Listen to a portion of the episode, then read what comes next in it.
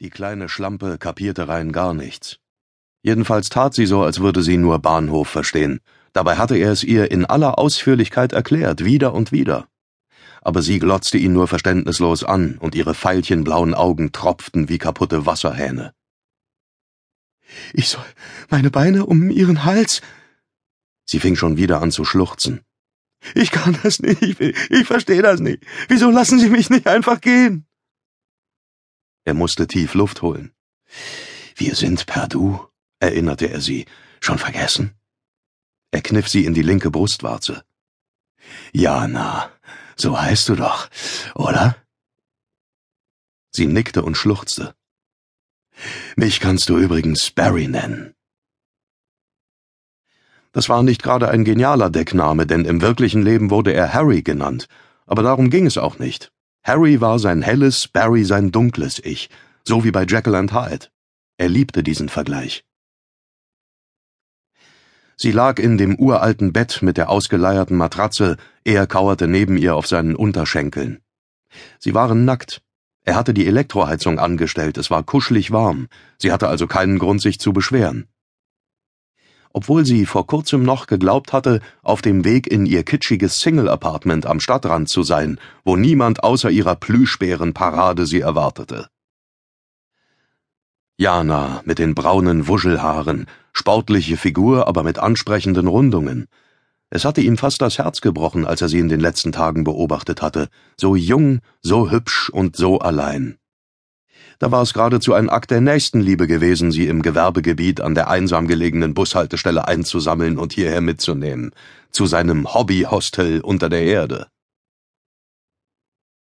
Die Einrichtung war karg, aber zweckmäßig. Ein Tisch mit zerplatztem Plastikfurnier, zwei knarrende Holzstühle, alles mindestens 30 Jahre alt.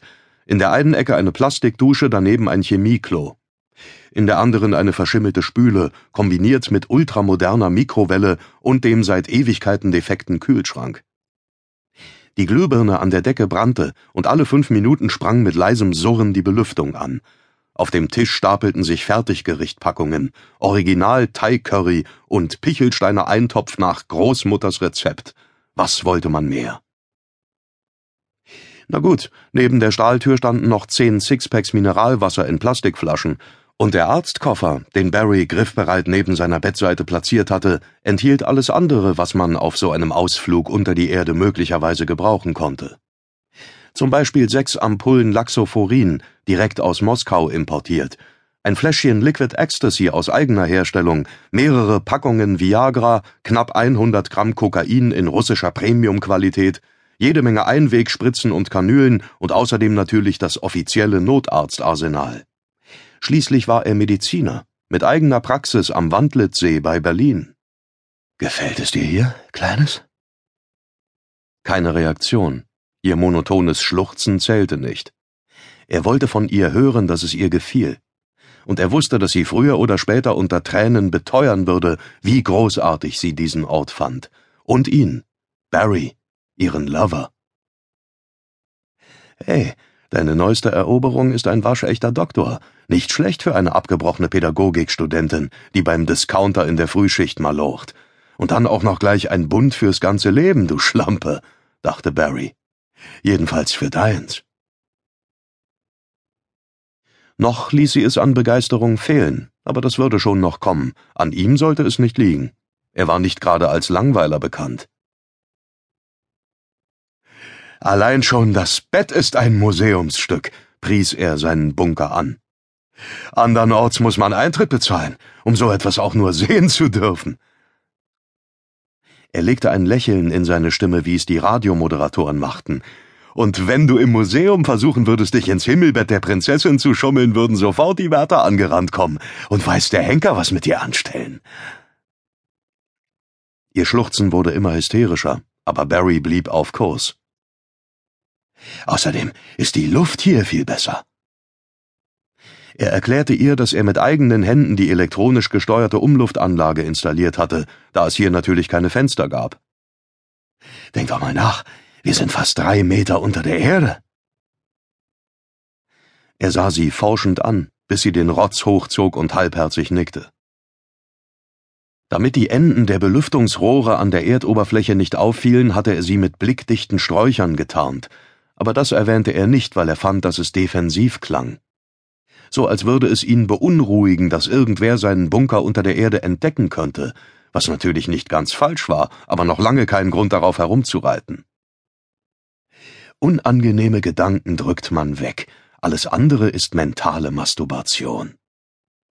So sah Barry das jedenfalls.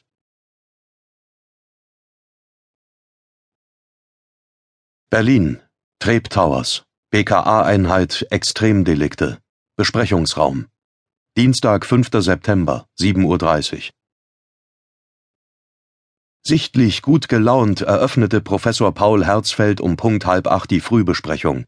Vor ihm lag ein Stapel mit Schnellheftern, auf dem sein Smartphone thronte, ein nagelneuer Blackberry von beeindruckenden Ausmaßen. Anders als gewöhnlich blieb Herzfeld neben seinem Stuhl am Kopfende des Konferenztischs stehen, als wollte er gleich eine Rede halten oder zu einem anderen Termin weitereilen. Eher wohl letzteres, dachte Dr. Fred Abel. Dafür sprach auch, dass der Leiter der BKA-Einheit Extremdelikte im dunkelblauen Anzug mit Weste und Krawatte erschienen war. Den weißen Medizinerkittel hatte er offenbar nur der Form halber übergestreift und nicht einmal zugeknöpft. Als sein Stellvertreter war es Abel gewöhnt, bei Meetings genauso wie im Sektionssaal für seinen Chef einzuspringen. Herzfeld war ein weltweit renommierter Rechtsmediziner und entsprechend häufig zu Konferenzen oder Sondereinsätzen auf allen Kontinenten unterwegs. Spannende neue Fälle warten auf uns, meine Damen und Herren, sagte Herzfeld. Seine Augen funkelten, seine tiefe, wohlklingende Stimme füllte den mausgrau möblierten Raum. Mit einer Körperlänge von gut einem Meter neunzig und der Physiognomie eines bekannten Hollywood-Schauspielers war er eine imposante Erscheinung. Selbst der japanische Gastarzt Dr. Takahito Hayashi hing an seinen Lippen, obwohl er kaum Deutsch verstand. Verdacht auf Waterboarding im Regierungsviertel, fuhr Herzfeld fort. Dr. Horstmar von der Rechtsmedizin der Charité wird Sie gleich über die Faktenlage informieren.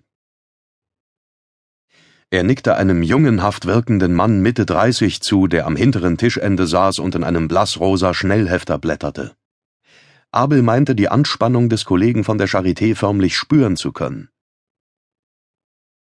Sie hatten sich in dem fensterlosen Besprechungsraum der Trebtowers am Spreeufer versammelt, in dem die allmorgendliche Frühbesprechung mit allen Mitarbeitern ihrer Abteilung stattfand. Seinen Namen verdankte der Bürokomplex dem 125 Meter hohen, glasummantelten Turm, der die ansonsten nüchtern zweckmäßige Anlage im Südosten der deutschen Hauptstadt dominierte. Von der grandiosen Aussicht, die man von der Dachterrasse aus genießen konnte, hatten Abel und seine Kollegen allerdings wenig. Ihre rechtsmedizinische Sonderabteilung befand sich im zweiten Untergeschoss. Obwohl es hier im Besprechungsraum eher kühl war, wies Horstmars hellblaues Hemd CD große Schweißflecke unter den Achseln auf. Der Kollege ist voll auf Adrenalin, ging es Abel durch den Kopf. Horstmar schien seinen Blick zu spüren, er blickte von seiner Akte auf und sah Abel durchdringend an. Jagdfieber, sein kriminalistischer Instinkt ist geweckt, dachte Abel und nickte ihm mit der Andeutung eines Lächelns zu. Er empfand spontane Sympathie für den rund zehn Jahre jüngeren Mann. Nur wenige Rechtsmediziner fühlten sich dazu berufen, als Kommissar mit Knochensäge aktiv an Ermittlungen teilzunehmen, und unter diesen Kollegen waren die raren Jobs in der BKA-Einheit Extremdelikte heiß begehrt.